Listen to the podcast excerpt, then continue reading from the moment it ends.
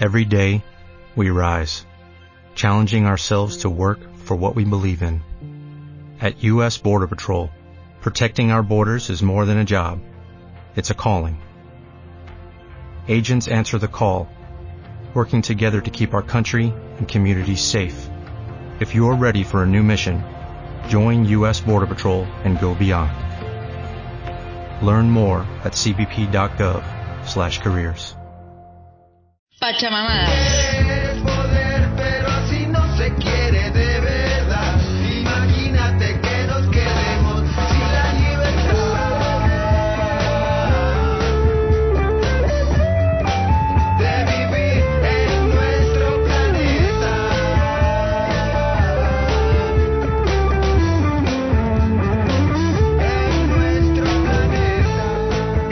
Bienvenidas sean todas las personas que el día de hoy se sintonizan con a través de la red de la diversidad Huaynatambo. Yo soy Andy y en esta ocasión escucharemos a uno de los pensadores que a mi parecer, creo yo, ha aportado mucho al pensamiento crítico latinoamericano y conforma parte del Tribunal de los Derechos de la Madre Tierra, tribunal que hace poco vino a Bolivia a ver la situación del TIBNIS y que el gobierno trató de deslegitimizar, obviamente, ¿no? Aunque sean amigos con el malvarito, como le dice el Fede Morón en Santa Cruz a nuestro vicepresidente. La cosa es que hace unos días se llevó a cabo la CLAX, un encuentro de pensamiento crítico que para mí solo era un montón de palmaditas en la espalda de puro zurdo bajado del foro de Sao Paulo. Es decir, todo bien con los procesos en la historia y todo lo que significó aquello. Pero si por seguir siendo parte de eso tenemos que darle palmaditas a todo el mundo, aunque se pasen los derechos humanos y ambientales por el poto, pues más coherencia tiene no pertenecer. Ahí se está armando un nuevo frente de izquierda que le hace la crítica a estas izquierdas que tienen más derecha que izquierda, pareciera.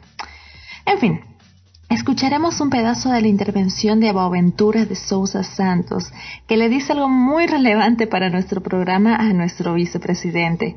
Pueden buscarlo también en YouTube para escucharlo completo o escuchar la intervención de Rita Segato también, que me pareció bastante buena. Pero me quedo con esta, pues nos propone cuestionarnos por lo menos un poquito. inclinación personal es que me rehuso a explicar al 1% lo que es la igualdad. Y la razón es sencilla. Es como explicar al diablo que Dios es bueno. Además, estoy seguro que no me escuchan. Si me escuchan, no me entienden. Si me entienden, pueden prenderme, expulsarme de la universidad o hacer otras cosas. La escuela sem partido de Brasil acaba de enumerar los libros que deben ser prohibidos precisamente porque llevan muy en serio la idea de la igualdad. Karl Marx, José Saramago, Milton Santos, Paulo Freire,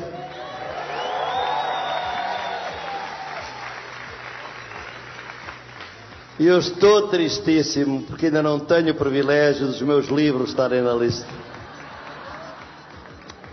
Tenho que crescer, tenho que crescer muito.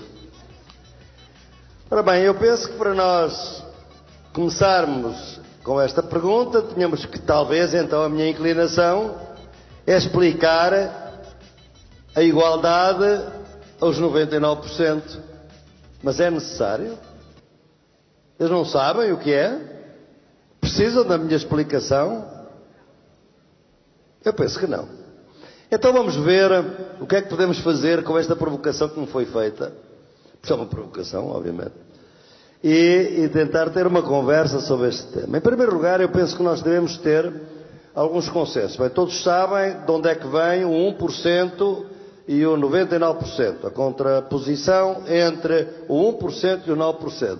Não vem do Occupy, não vem do movimento dos indignados, vem de uma das últimas páginas, ah, de, a página de 10 de agosto de 1917, do diário de Tolstói. Muito pouco tempo antes dele morrer, ele refere que a sociedade russa era uma sociedade do 1% e do 99%. É essa a inspiração do termo. E realmente nessa altura não havia nenhuma, Tolstói não via nenhuma alternativa a essa situação e sofria intensamente com isso, eh, até porque a educação a que ele se dedicava não parecia estar a dar os resultados que ele queria que dessem. Pouco tempo depois, inicia-se verdadeiramente o século XX e surgem dois grandes modelos de transformação social, dois grandes blocos de conhecimento que vão exatamente pôr em contraposição a igualdade e a desigualdade. Estes dois grandes modelos são, como todos sabeis, a democracia. Eu estou a falar português.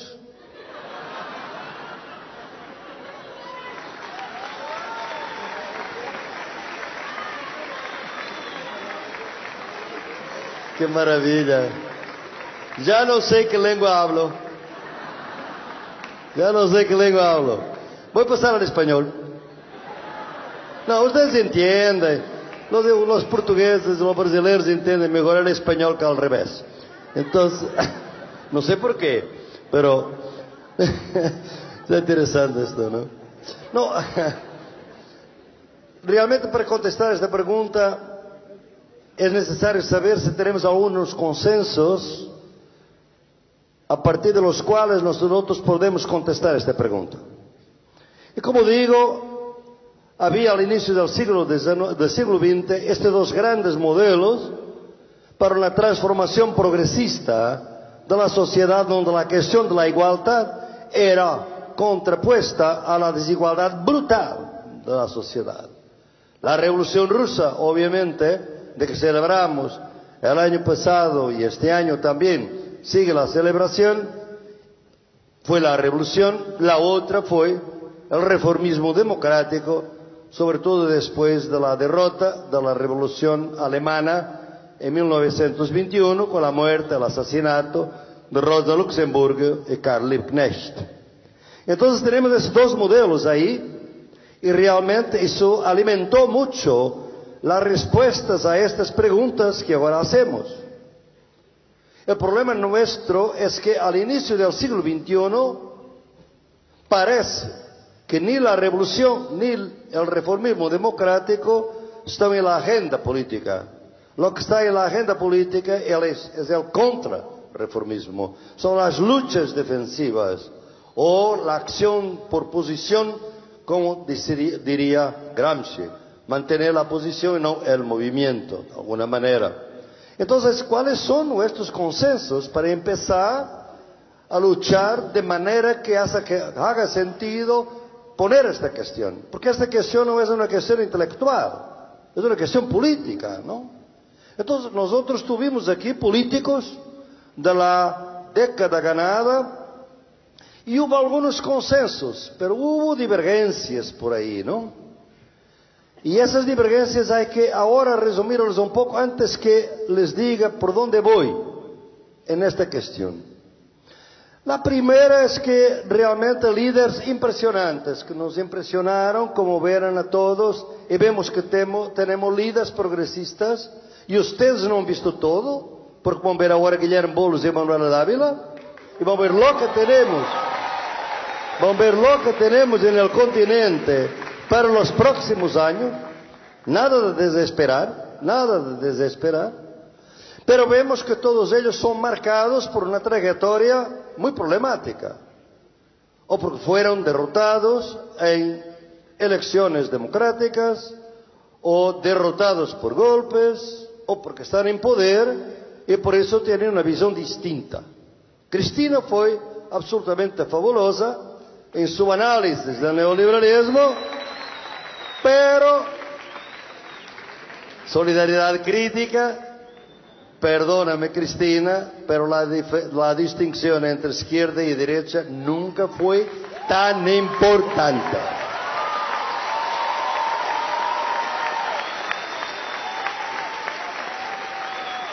Yo comprendo que tú, Cristina, estés en campaña electoral. pero eu não estou.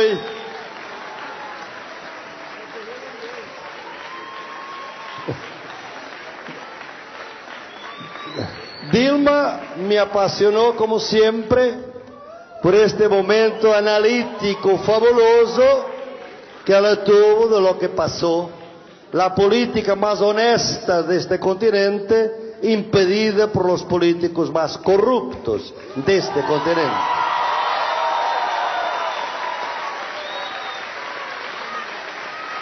Pero, mi querida Dilma, necessitamos de mais autocrítica a nuestros errores.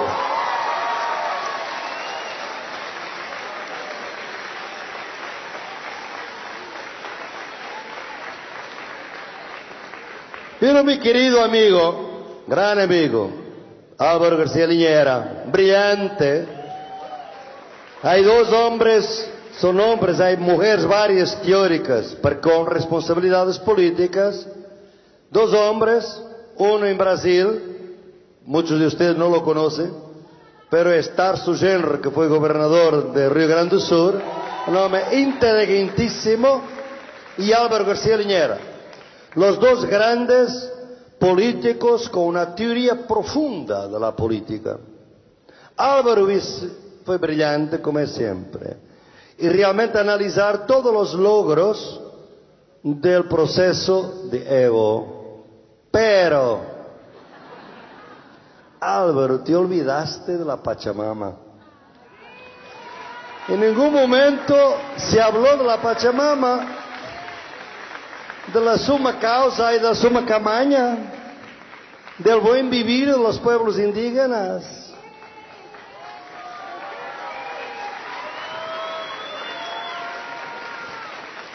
No estamos en el continente de Juan Carlos Mariátegui, que los siete ensayos ha dicho muy claramente que el pecado original de la América Latina es, ha sido, sido construida sin el indio y en contra el indio. No podemos continuar en eso en el siglo XXI, de ninguna manera.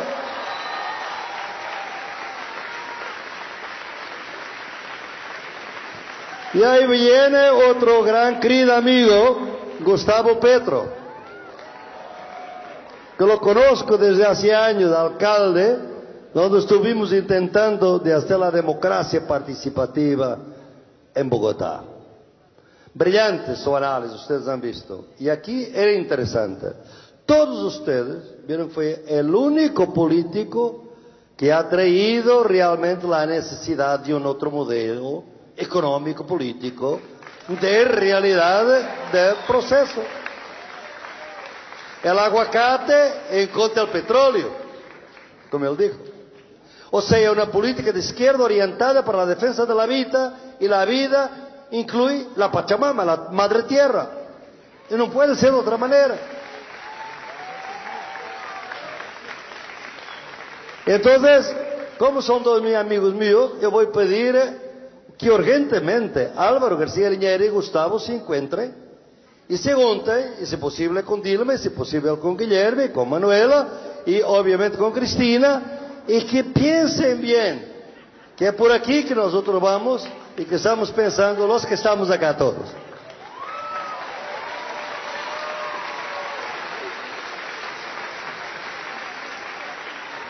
Pero hubo más consensos. Los consensos que tuvimos aquí, que es muy claro, y Juan Grabois lo ha dicho de una manera clara, es que no podemos dejar de tomar del poder para transformar el mundo, es claro, pero la primera medida cuando se toma el poder es transformarlo. Y por eso es necesario que no haya una dicotomía entre tomar y transformar el mundo. Es necesario tomar el poder y transformar el poder para transformar el mundo. Pienso que es un consenso de que salimos acá más o menos, más o menos fuerte, ¿no? Pero hay un otro. Ahora hablamos más de nosotros y no de ellos, ¿no? Es que realmente la transformación política en las próximas décadas no va a salir solamente de las instituciones. Al contrario, Las instituciones tienen que ser descolonizadas, despatriarcalizadas, democratizadas, desmercantilizadas. A empezar por la descolonización de la universidad y de los centros de investigación.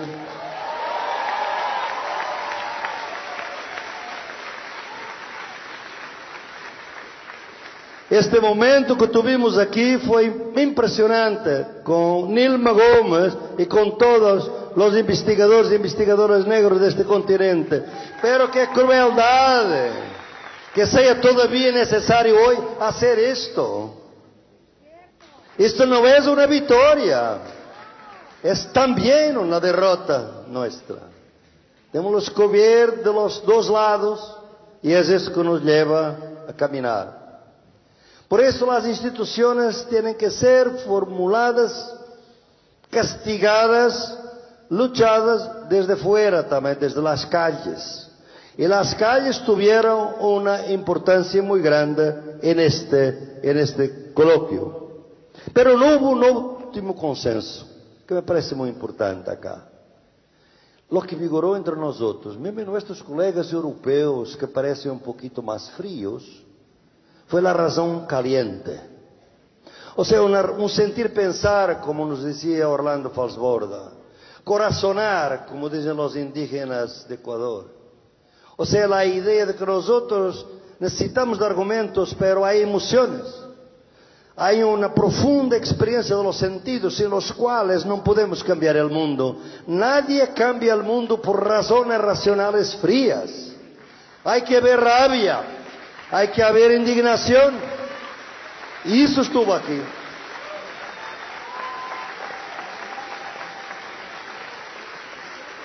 Y dos mujeres fabulosas lo hicieron de una manera totalmente distinta. Como la razón caliente puede ser distinta. Una fue Nilma Gómez con el concepto del cuerpo, cuerpo negro como un cuerpo extraño, un cuerpo que está donde no debía estar. Y lo que Nilma no les ha dicho, pero que digo ahora, me, me permite escribir Nilma, es que Nilma había sido víctima de racismo acá, a entrada. Entonces los problemas no son teóricos y no fue de la organización, por supuesto. Fue de otros que estaban por ahí.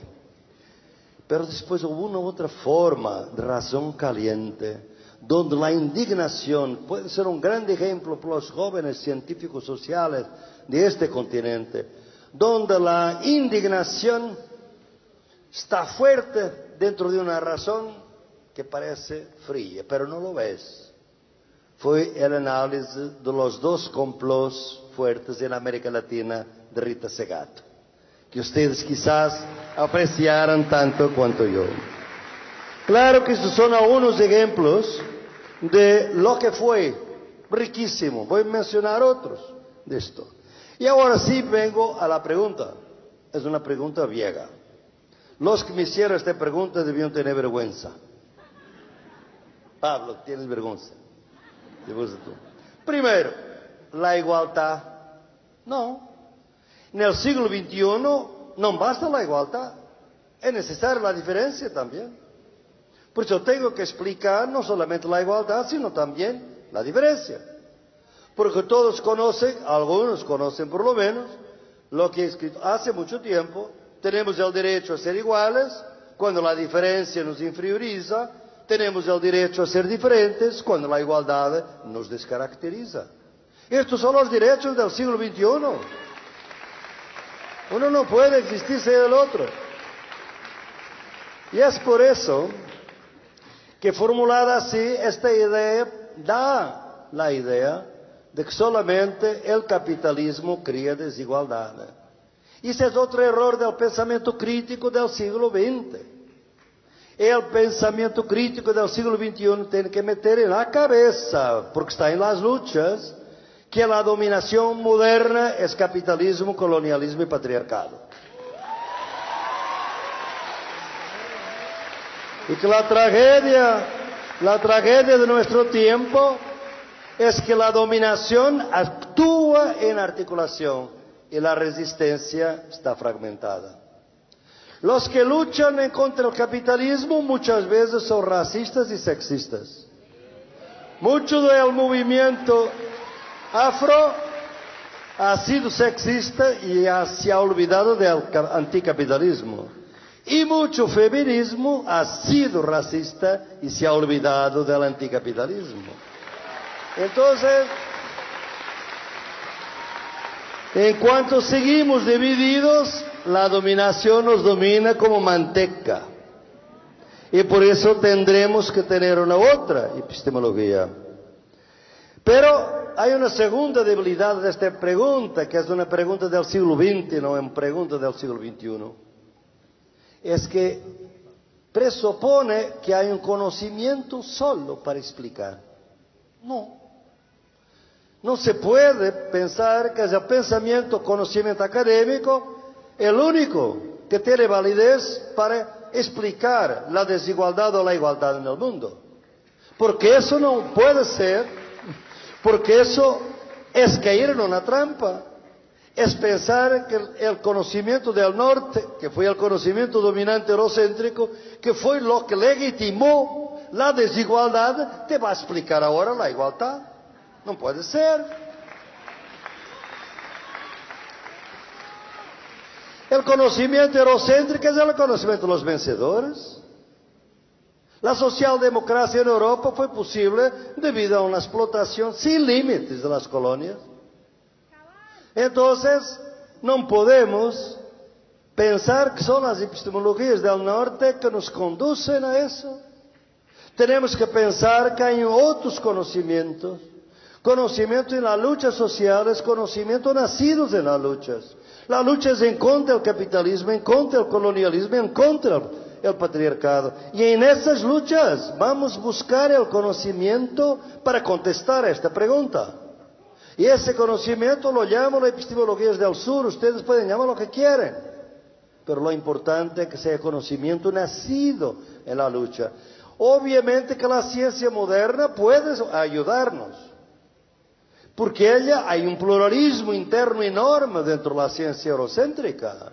Yo estoy metido en una lucha enorme en Brasil en este momento, que es un ejemplo de donde los diferentes conocimientos nos pueden ayudar. Que la lucha contra los agrotóxicos y la agricultura industrial en Brasil. Obviamente. Necesitamos, obviamente, de químicos, de ingenieros, de biólogos, que están de nuestro lado y que nos dicen que una fresa tiene X por ciento de veneno. Es importante para la lucha, al lado del conocimiento de los campesinos del Ceará, del Valle de Todos los Santos, que saben que sus pulmones y los tumores en la cabeza de los niños, los cánceres son producidos por el glifosato y otros venenos que tiene, obviamente, la agricultura industrial. Entonces, nosotros hacemos lo que llamo una ecología de saberes. Entre el saber campesino, saber popular de las mujeres en su casa, con los niños, y el saber científico. Claro, no nos interesa el conocimiento de los biólogos, ingenieros, agrónomos, financiados por la Monsanto. Por favor, ese no. Pero hay otros que están con nosotros. Por eso yo pienso que es muy importante pensarmos que hay otros conocimientos. Y aprovecho para invitarlos que mañana vamos a estar todo el día en un foro, el foro especial, que es un foro sobre las universidades populares de los movimientos socia- sociales. Ahí voy a estar todo el día.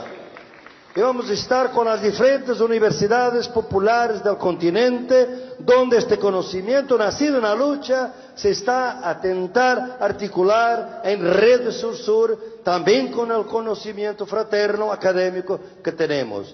Y quizás podemos mañana pensar y anunciar que se va a crear una universidad popular de la garganta poderosa de Zabaleta.